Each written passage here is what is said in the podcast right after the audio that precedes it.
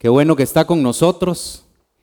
Y como siempre, un gusto, un placer servirles de esta manera. Eh, vamos a tener un tiempito en la palabra de Dios. Vamos a tener eh, nuestra enseñanza. Gracias. Eh, siempre es bueno animar a que usted simplemente no, no escuche un mensaje con una expectativa muy pasiva. Siempre es bueno que usted esté expectante de que es Dios el que nos está hablando. Cada vez que se abre este maravilloso libro, es Dios el que nos habla de diferentes maneras. El mensaje es el mismo, pero las necesidades son diferentes. Y Dios sabe tratar con cada uno de nosotros. Si usted puede ser que eh, no esté al tanto de que hemos venido estudiando por algunas semanas la primera carta de Juan hemos venido desarrollando una serie que se llama Queridos Hijos. Y hemos ya en todas estas semanas atrás eh, desarrollado los primeros cuatro capítulos de la primera carta. De hecho, la primera carta es la que contiene más versículos. La segunda y la tercera carta son muy breves. No van a quedar por fuera, pero sí vamos a dar una enseñanza eh, final acerca de las dos, de la segunda carta y la tercera carta. Entonces, eh, hoy vamos a empezar esa recta final de la primera carta, porque hoy vamos a empezar con el capítulo 5. Entonces, usted puede ir también preparándolo, pero igual quisiera hablarle algunos puntos de repaso para llegar al, momento en que vamos a estudiar el capítulo 5. Eh, una de las cosas que me llama muchísimo la atención de esta carta, de esta primera carta, es que tiene tres componentes esenciales, o podríamos decir ingredientes esenciales. Como cuando usted va a hacer un pastel, ¿verdad? Un queque. No puede faltar la harina, la mantequilla y el huevo, ¿correcto? Bueno, esta carta tiene tres ingredientes que son fundamentales en la fe cristiana. Y es que estos componentes son los principales de ese conocimiento, llamémoslo de esta manera, salvífico de Dios. El por qué Dios tomó la decisión de salvar a la humanidad, de darle hoy una esperanza de una vida eterna. ¿Cuáles son esos tres elementos fundamentales? Bueno, el primero es la fe en Jesucristo. Toda esta carta viene hablando de esa fe fundamental. Ahorita vamos también a hablar un poco de esa fe. ¿Cuál otro componente tiene? Tiene una respuesta, ahora sí, de parte de nosotros, obediente a los mandamientos de Dios. Eso hemos venido también hablando. Y el último componente que tiene es el amor a Dios y el amor a los demás. Usted ha visto cómo nos ha aparecido esta palabra amor en esta carta. ¿Y por qué? Bueno, es sencillo. En el preámbulo, cuando hablábamos de la carta de Juan, hablábamos del personaje que escribe la carta. ¿Por qué Juan impregna el amor en esta carta a través de todas las cartas? Bueno, de hecho se le conoce como el discípulo al que Jesús amaba, o el discípulo amado. Entonces podemos entender que este hombre, su personalidad estaba llena de amor. Por eso es que resalta tanto, por eso es tan enfático con el amor en dos direcciones. Primero, el amor de Dios hacia nosotros. Por ende hay un resultado, una acción que es amar a los demás. Es un amor que fluye en una dirección de 90 grados. Recibimos el amor de Dios y el amor fluye hacia los otros. Eso es lo que hemos venido encontrando en esta carta. Entonces, ¿qué le parece si va conmigo al capítulo 5? Vamos a leer hoy los primeros cinco versículos de este capítulo. Yo voy a estar leyéndolo en Reina Valera, pero usted puede usar la traducción que más le, le guste. Entonces, dice escribe Juan, todo aquel que cree que Jesús es el Cristo es nacido de Dios. Y empieza a tomar nota de los conceptos que nos van a empezar a resaltar acá. Y todo aquel que ama al que engendró, ama también al que ha sido engendrado por él. Versículo 2. En esto conocemos que amamos a los hijos de Dios. Oiga eso. Cuando amamos a Dios y guardamos sus mandamientos. Pues este es el amor a Dios, que guardemos sus mandamientos, y sus mandamientos no son, y subraya eso, gravosos. Porque todo lo que es nacido de Dios vence al mundo. Y esta es la victoria que ha vencido al mundo, que es nuestra fe. ¿Quién es el que vence al mundo sino el que cree que Jesús es el Hijo de Dios? Termina con una pregunta este versículo 5. Bueno, si usted ha venido siguiendo toda la serie, usted se dio cuenta que en algún momento, cuando terminamos el capítulo 2, brincamos al capítulo 4. Habíamos dejado el capítulo 3 en pausa. ¿Por qué? Por el tema que contenía. Entonces, lo que quisimos fue dejarlo en pausa y desarrollar el capítulo 4. Lo que pasa es que eso fue ya hace unas semanas atrás. Oscar las últimas dos semanas terminó o desarrolló el capítulo 3. Entonces, ¿por qué le estoy diciendo esto? Porque muchas veces nosotros tendemos a olvidar algunas cosas. Entonces, a mí me encanta el repaso. Me encanta estar repasando conceptos, estar repasando los términos, estar repasando cada capítulo. ¿Qué le parece entonces si hacemos un breve repaso del capítulo 4? Porque el capítulo 4, este anterior, enfatiza el amor. Y ya se lo dije, el amor es lo que resalta de esta carta. En este, en el capítulo 5, Juan afirma que la fe prepara el camino hacia el amor. Y ahorita vamos a desarrollarlo, ahorita vamos a verlo. Entonces, ¿cuáles fueron algunos, voy a extraer algunos temas principales de este capítulo 4? ¿Qué nos hablaba? Bueno, el capítulo 4 Juan había escrito que había que probar los espíritus. ¿Recuerda eso? ¿Por qué probarlos? Había que pedirle a Dios que nos desarrolle el discernimiento para poder entender y para poder recibir los mensajes que vienen de parte de Dios. Porque Juan había escrito que han salido muchos falsos profetas por el mundo. Y también venía desarrollando el concepto de eh, anticristos. Entonces, Juan es enfático en esta carta y dice en un capítulo como estos que hay que probar los espíritus. O sea, todo lo que esté pegado, que sea bíblico, viene de Dios. Pero hay conceptos que a veces se han mezclado porque los anticristos lo que quieren es engañar al pueblo de Dios. Eso fue algo que encontramos ahí. En el verso 7 y 8 del capítulo 4, oiga lo que escribía eh, Juan, dice, amados, amémonos unos a otros porque el amor es de Dios. Otra vez, aquí nos aparece el amor. Todo aquel que ama es nacido de Dios y conoce a Dios. ¿Por qué quiero subrayar y resaltar este versículo? Porque aquí es donde Juan por primera vez involucra el tema de el que es nacido de Dios. Ahora usted se va a dar cuenta que nos vuelve a aparecer nos apareció ahora en uno de los versículos. ¿Qué otra cosa encontrábamos en ese eh, capítulo 4? Permítame un momentito. El versículo 8 del capítulo 4.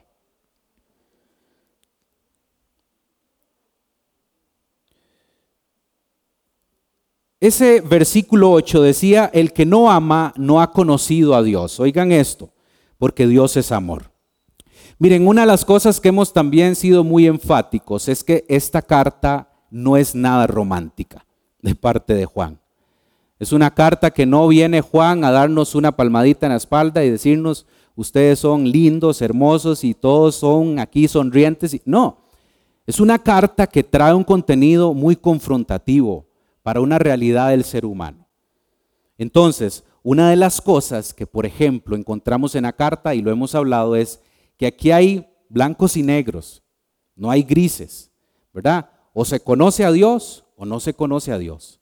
O se ama a Dios o no se ama.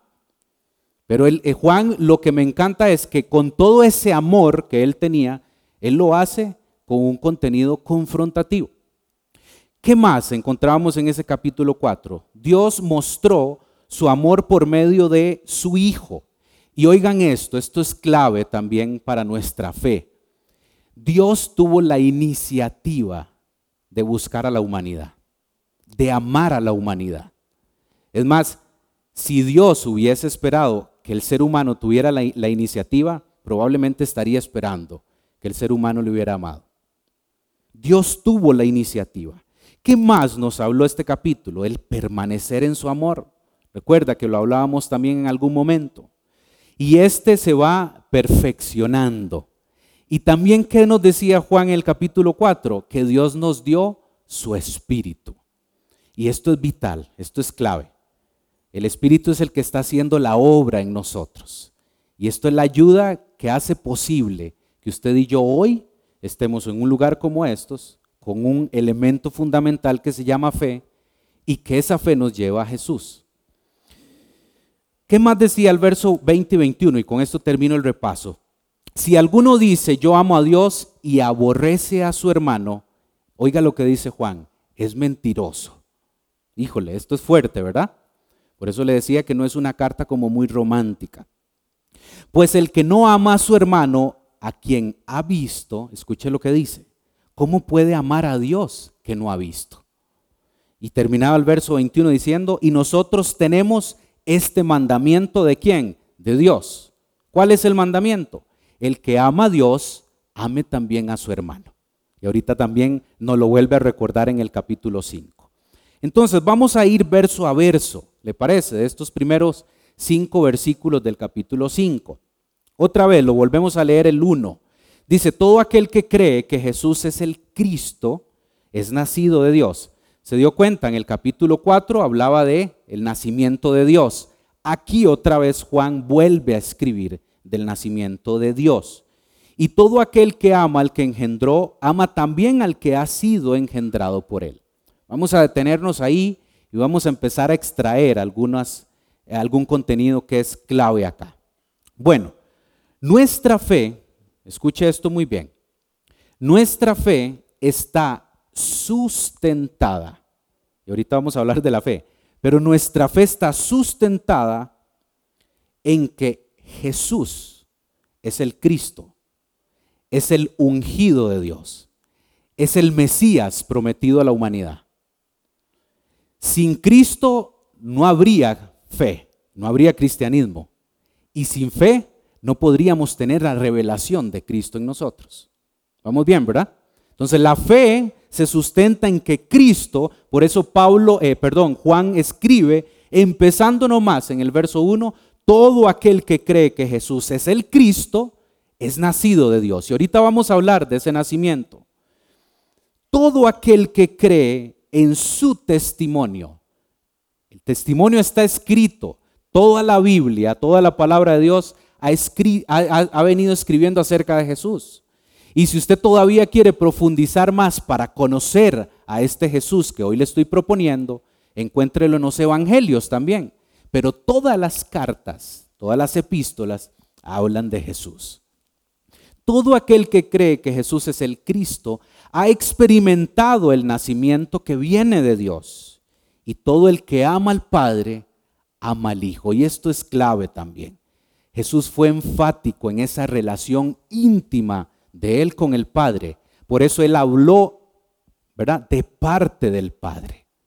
Jesús no habló por sí mismo, él fue enfático en eso. Él traía un mensaje del que lo había enviado.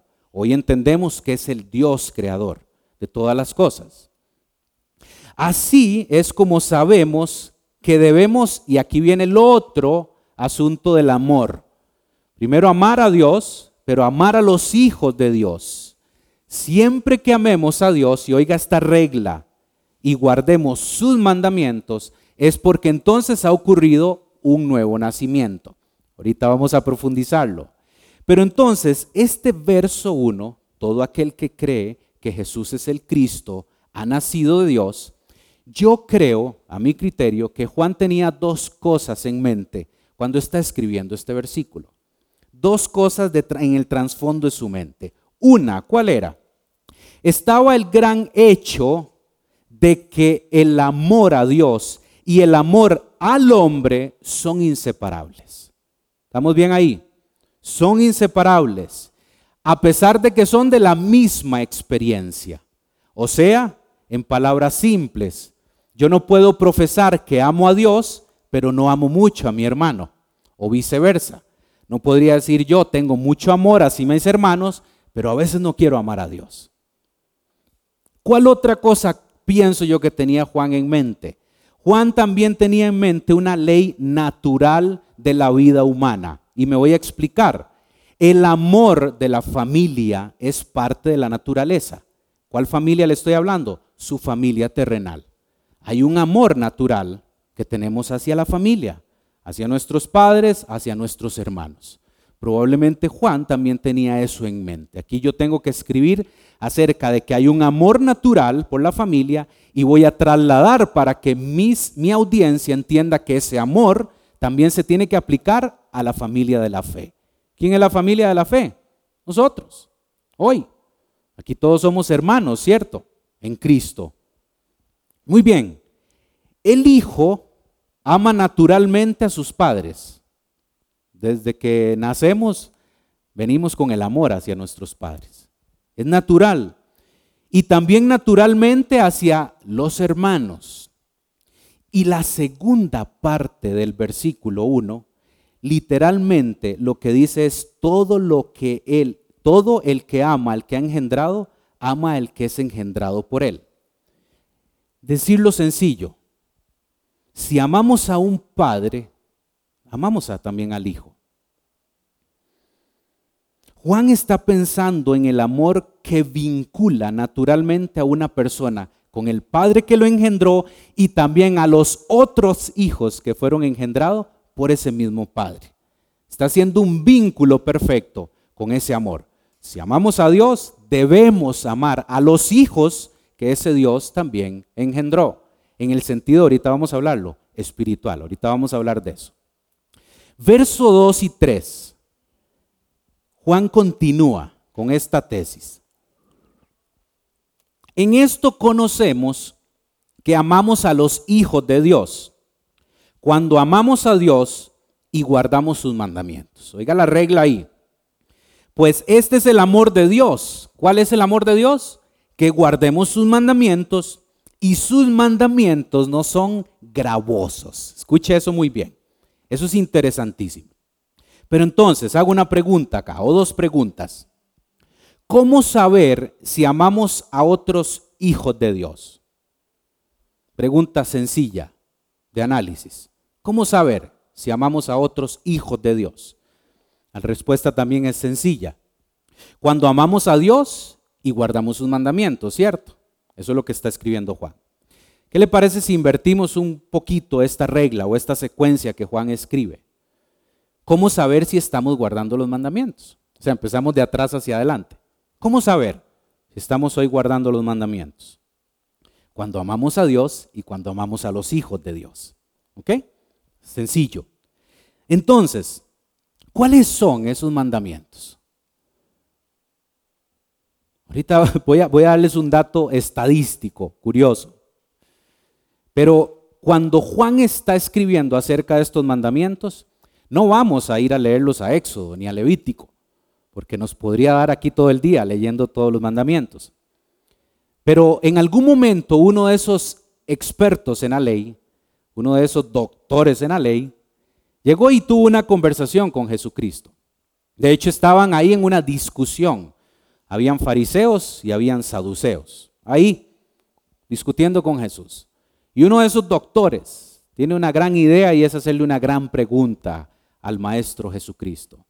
Vaya conmigo a Mateo, me interesa que lo, vaya, que lo lea usted también. Mateo capítulo 22.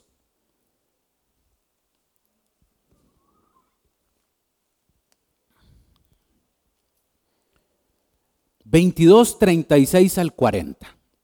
Y aquí es clave para entender de cuáles son los mandamientos que está escribiendo Juan en este versículo 2. 36 al 40. Dice, este es el famoso religioso que le hace una pregunta a Jesús. Maestro, ¿cuál es el gran mandamiento en la ley? Oiga la pregunta. Oiga la respuesta de Jesús. Jesús le dijo, amarás al Señor tu Dios con qué? Con todo tu corazón, con toda tu alma y con toda tu mente. Este es el primero y grande mandamiento. ¿Escuchó eso? Pero continúa Jesús con su respuesta. Dice, y el segundo es semejante. Amarás a tu prójimo como a ti mismo. Y esto es clave, familia. Versículo 40. De estos dos mandamientos depende toda la ley y los profetas. De estos dos. ¿Por qué aquí soy enfático en esto? ¿Usted sabe cuántos mandamientos tenía el pueblo judío? ¿Cuántos eran? ¿Alguien se atreve a darme el número? ¿Cuántos mandamientos tenía el pueblo judío? 613 mandamientos. 613 mandamientos escritos en para el judío conocido como la Torá. Para nosotros hoy el Pentateuco, los primeros cinco libros del Antiguo Testamento. Ahí usted encuentra esos 613 mandamientos. Jesús está siendo demasiado, digo yo, práctico, porque está convirtiendo ese montón de mandamientos a dos que son claves. Amarás al Señor tu Dios con toda tu mente, con todo tu corazón y con todas tus fuerzas. Y de la misma manera amarás a tu prójimo. ¿Ok? Nuestro amor para con Dios se demuestra, escúcheme muy bien, cuando elegimos seguir en nuestro corazón y poner por obra sus mandamientos. No es sencillo, ¿cierto? No es sencillo. Es más, ni fácil al comienzo. Es que vamos a ser muy realistas. No es fácil amar a personas que no nos gustan o que nos hieren, que nos hacen daño, que nos injurian, que hieren nuestros sentimientos. No es sencillo. Pero es que el amor cristiano, del amor que yo le estoy hablando hoy, ese amor no es superficial. Este amor trasciende mucho al concepto que usted y yo conocemos de amor. De ese es el amor que Jesús dejó escrito. Juan vuelve una idea que nunca está muy lejos de su mente. Escuche muy bien esto y recuerde, no pierda de vista a Juan. Juan es un hombre que amaba a Jesús y Jesús le amaba. Por eso él repasa tanto este, este concepto de amor. Y Juan vuelve a esa idea. ¿Saben cuál es esta idea? La obediencia es la única prueba de amor que podemos darle a Dios. La obediencia es la única prueba de amor que podemos darle a Dios. Además también hay un dicho, un contraste implícito, porque Jesús le decía a los escribas y a los fariseos que ellos ataban fardos muy pesados. Por eso es que Juan aquí está escribiendo que esos mandamientos que habían endosado al pueblo eran muy pesados. Es más, piense un momento, de manera muy práctica, que usted y yo fuéramos ese pueblo judío, que me digan a mí, usted tiene que cumplir 613 mandamientos. Vea, lo primero es que no podríamos memorizarlos, esa es la realidad. Segundo, cumplirlos sería posible. Por eso es que Jesús está diciendo acá, miren ustedes, fariseos, ustedes los religiosos, le han endosado una carga muy pesada al pueblo. Por eso Juan dice, esos mandamientos no son pesados. Gravosos es sinónimo de pesado. Y es que entonces Juan lo que está probablemente este, eh, recordando en este momento es aquel dicho de Jesucristo. ¿Cuál era el dicho de Jesús? O lo que dejó él escrito. Que mi carga es ligera ¿verdad? Y mi, yugo es liviano. 613 mandamientos. Ve, a mí no me pasa, no me deja pasar de la mente lo pesado que pudo haber sido eso, lo cargado que era. Pero Juan nos recuerda que sus mandamientos no son gravosos. Esa masa de reglas y normas de los escribas podía ser insoportable. Mi yugo es fácil y mi carga es ligera. Entonces, otra pregunta más. Si podría ser, o en ese momento para la audiencia primaria de esta carta, era pesado los mandamientos, entonces también hoy, siglo XXI, muchos años después, muchos miles de años después, ¿cómo entonces se puede explicar esto? O sea, ¿cómo se puede decir que entonces las demandas de Jesús no son una carga pesada. Porque usted podría hoy seguirlo viendo de la misma manera. Usted podría hoy cargar con esa misma carga que cargó este pueblo.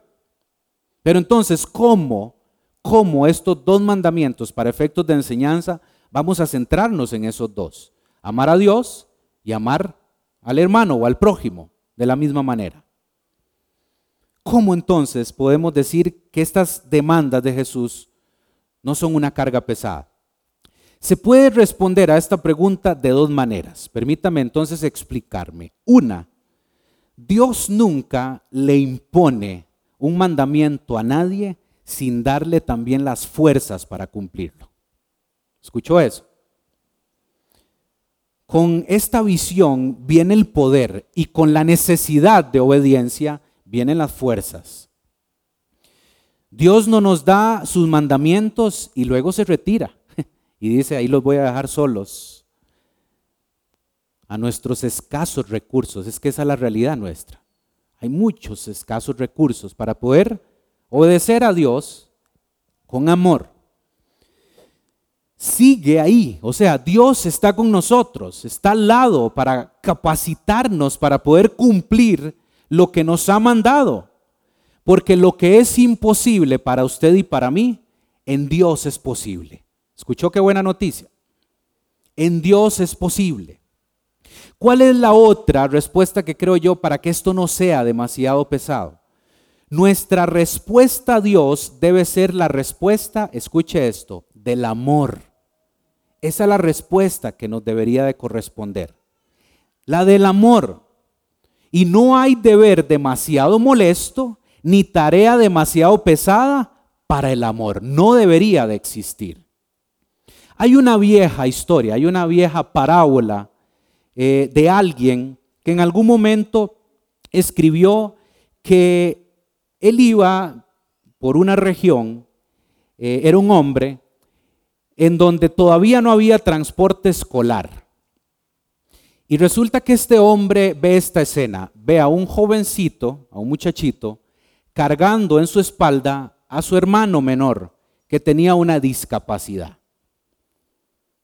Ese hombre le llama la atención la escena y se detiene y le hace la pregunta al muchacho. ¿Cuál es la pregunta? ¿Lo llevas así a la escuela todos los días? Responde el muchacho, sí. Eso es una carga muy pesada para ti le dijo este hombre al muchacho. Y le dice el muchachito, no es una carga, Señor, es mi hermano. El amor hacía que la carga no lo fuera en realidad. El amor que este muchachito le tenía a su hermano nunca lo vio como una carga, y mucho menos pesada, lo veía como amor. Así debe de pasar entre nosotros y Cristo.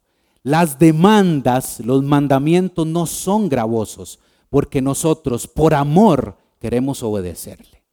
Por amor, no para ganar su favor, no para sacarle una sonrisa a Dios y no para inflar mi ego diciendo soy demasiado obediente. No, es por amor. Sus mandamientos no son pesados, son un privilegio y una oportunidad para demostrar el amor que tenemos hacia Él. Y otra vez, soy enfático, son difíciles, sí, pero no son gravosos, no son pesados, porque Cristo nunca le impuso a nadie un mandamiento sin darle las fuerzas para poder cumplirlo. Y un mandamiento nos provee de otra oportunidad para demostrar nuestro amor. Aquí soy de verdad enfático con esto.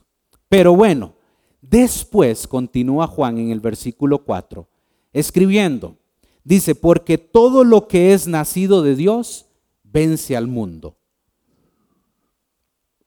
¿Se ha dado cuenta de algo? Y me parece que en alguna de las enseñanzas se conversó de esto.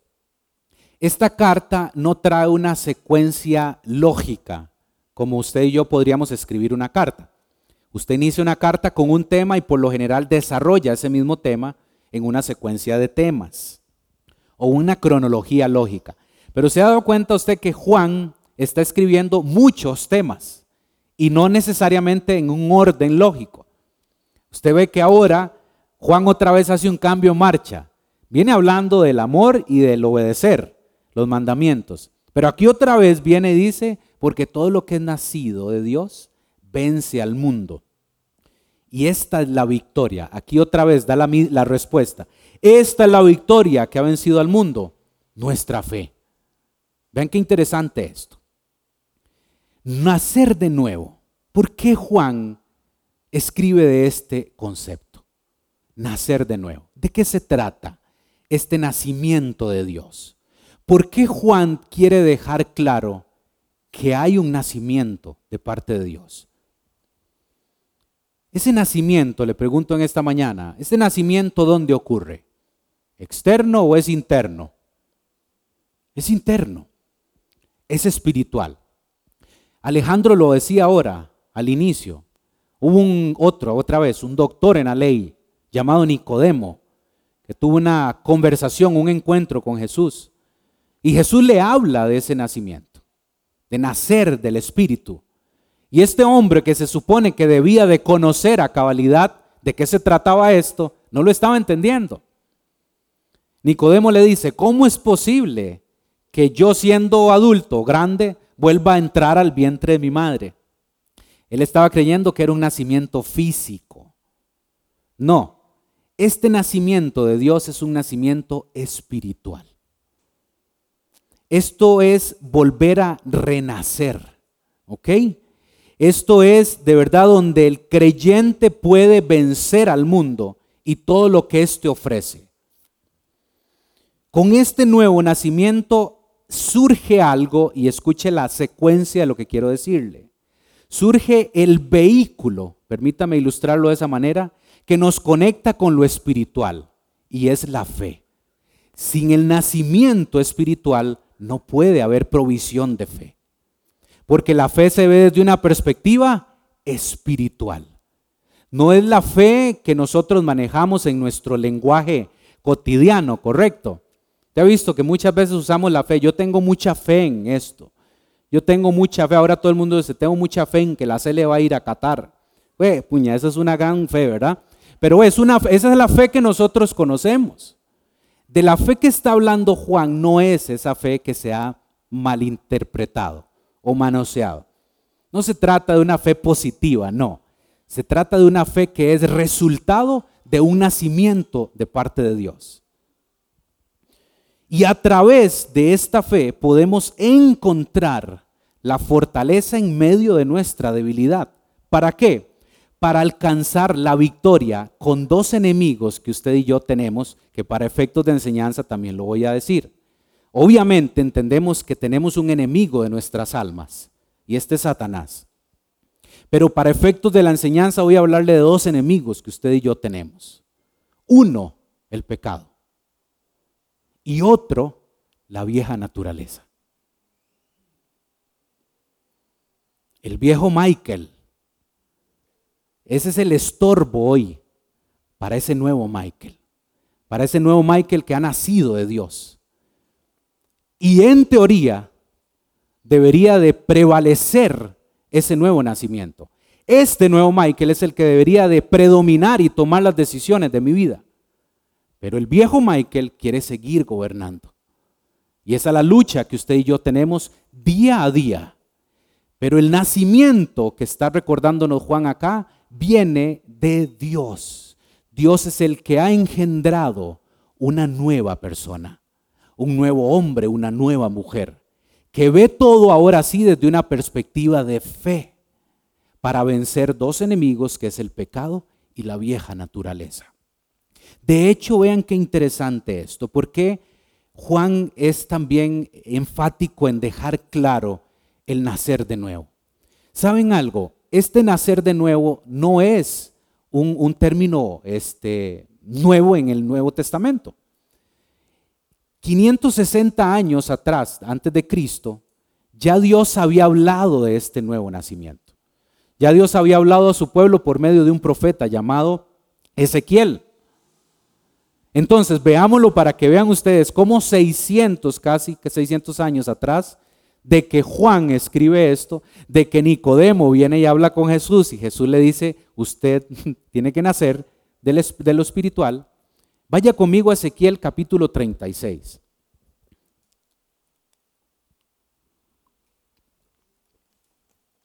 36, versículos 26 y 27.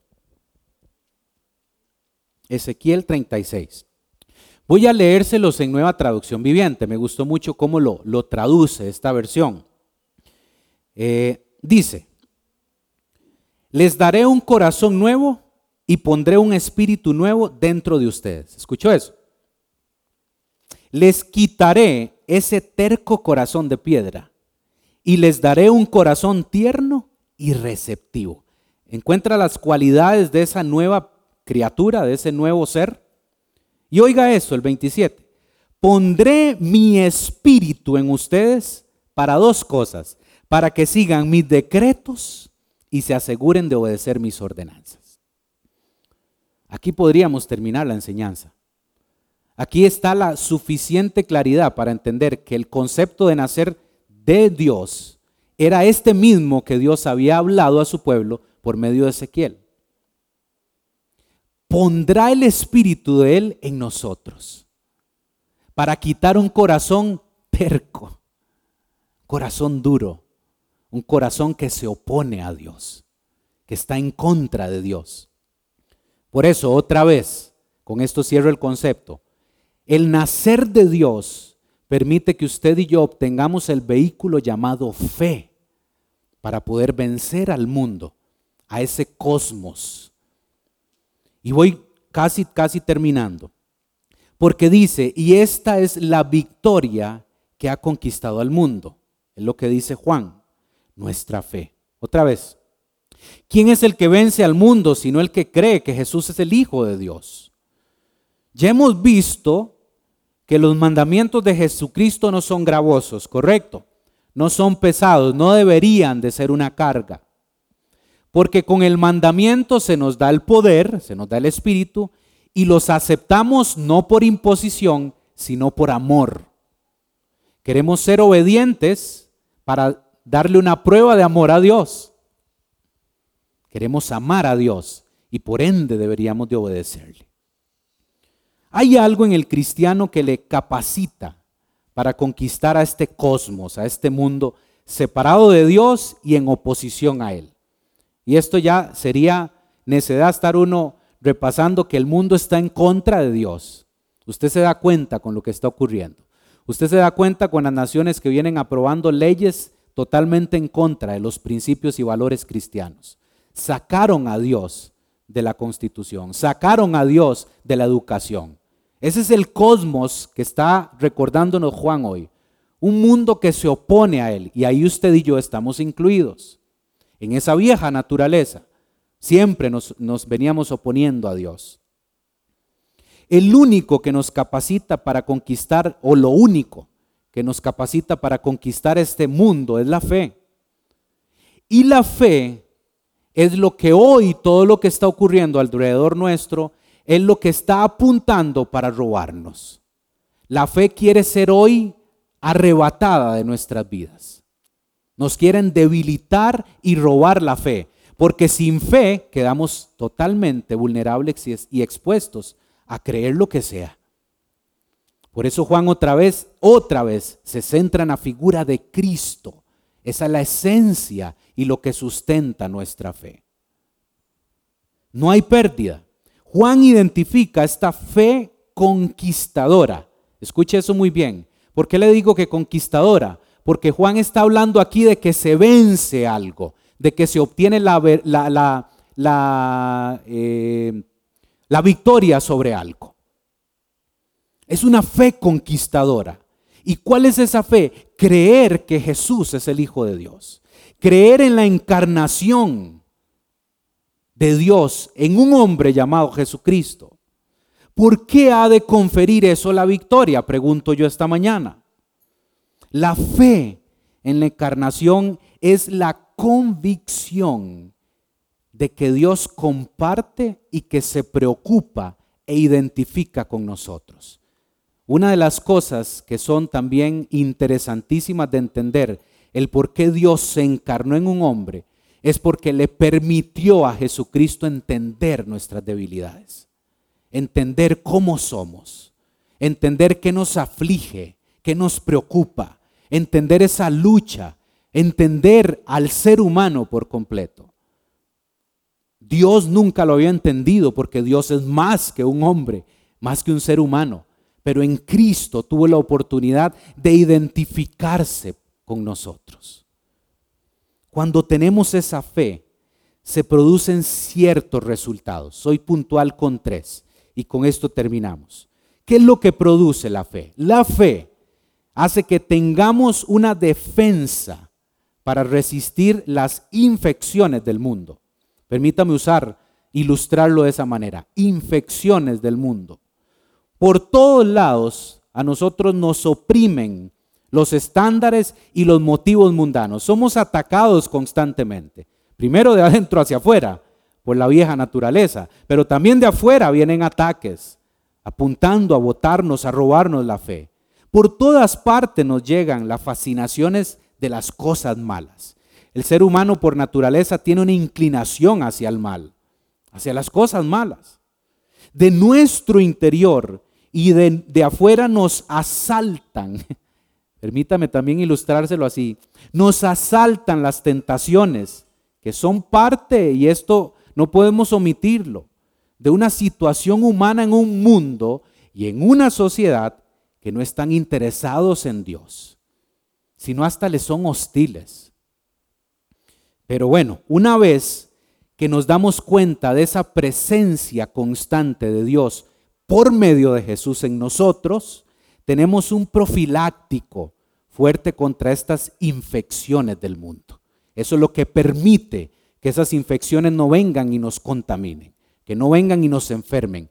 La presencia de Cristo constante en nuestra vida es lo que hace posible que no seamos contagiados. Vean qué regla más interesante. Dios amó a la humanidad, envió a su Hijo y su Hijo nos dejó el Espíritu de Él.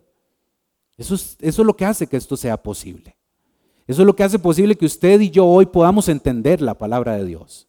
Eso es lo que hace posible. ¿Cuál es el segundo punto?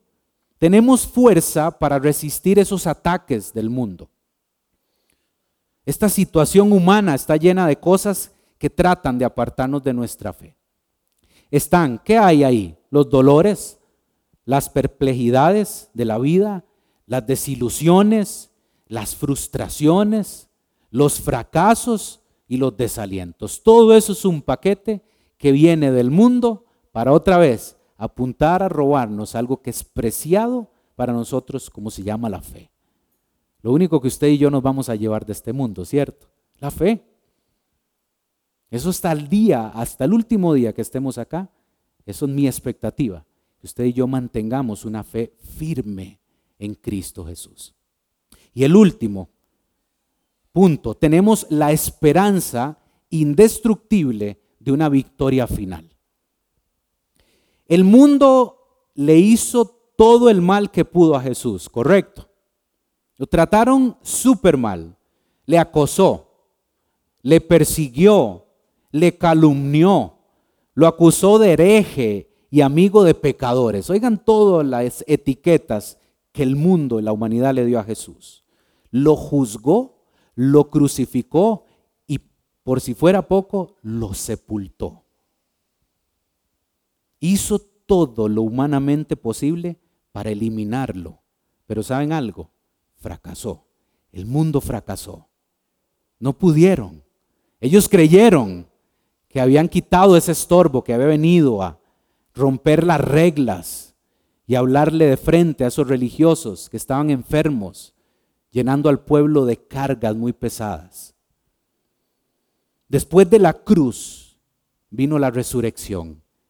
Aquí es donde viene la esperanza. Después de la vergüenza que, que sufrió nuestro Señor, Después de esa vergüenza vino la gloria, porque hoy está la diestra del Padre, creador de todas las cosas, intercediendo por usted y por mí, y nosotros aquí esperándole a que Él regrese. Amén. Ese es el Jesús que está con nosotros, familia. Ese es. que vio la vida en su aspecto más tenebroso, pero a quien la vida trató mal a mal no poder, ¿verdad? Que murió, que conquistó la muerte y que nos ofrece participar en esa victoria que ya Él ganó.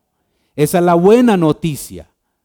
La buena noticia es que usted y yo estamos en medio de una guerra que ya se ganó. Ya la ganamos. No nosotros, no nuestras capacidades y nuestras fuerzas. Es que Cristo nuestro Señor ya conquistó el mundo. Ya lo ganó. Y Él trae ese nuevo nacimiento para darnos la fe para poder conquistar a ese mismo mundo que Él conquistó, que Él venció. Si creemos que Jesús es el Hijo de Dios, tenemos siempre con nosotros al Cristo vencedor que nos hace vencedores. Amén. Bueno, entonces, ¿cuál es mi invitación hoy? Mi invitación es que si usted todavía no ha conocido a ese Jesús, hoy es un buen día para hacerlo. Si usted ha venido hablando de un Jesús que está en la Biblia, pero me lo han presentado desde una perspectiva un tanto religiosa, le tengo una buena noticia. Cristo no es religión, Cristo es relación. Y Juan nos recuerda hoy que si creemos que Jesús es el Cristo, ¿sabe qué significa Cristo? El ungido de Dios. Nacemos de nuevo. Amén. ¿Usted ha experimentado ese nacimiento? Es mi pregunta hoy personal. ¿Ha nacido usted de nuevo? Para poder tener una fe que le permita ver la vida desde una perspectiva espiritual y que esa fe le permita conquistar el pecado y conquistar la vieja naturaleza. Mi invitación hoy es, venga Cristo, venga Él. Cristo está dispuesto a producir ese nuevo nacimiento en usted y que usted sea parte de este grupo de personas que a veces nos tachan de locos y que nos dicen que nos han lavado el coco, pero sí, la palabra de Dios nos lavó el coco. Y hoy podemos aferrarnos a un Cristo que venció al mundo. Amén. ¿Le parece si oramos?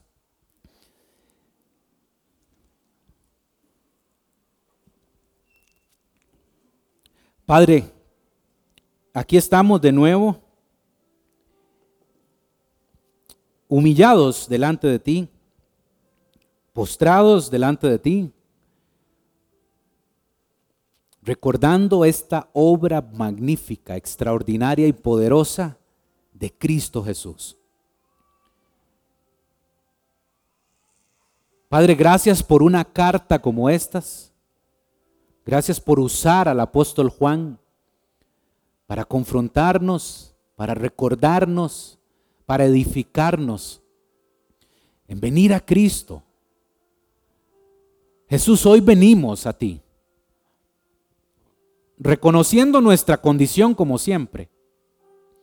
Si usted todavía no ha reconocido esa condición delante de Dios, el Creador, hoy es un buen día para que usted lo haga. Jesús, hoy reconozco que de verdad he fallado, que soy un pecador que estoy lejos de la presencia de Dios.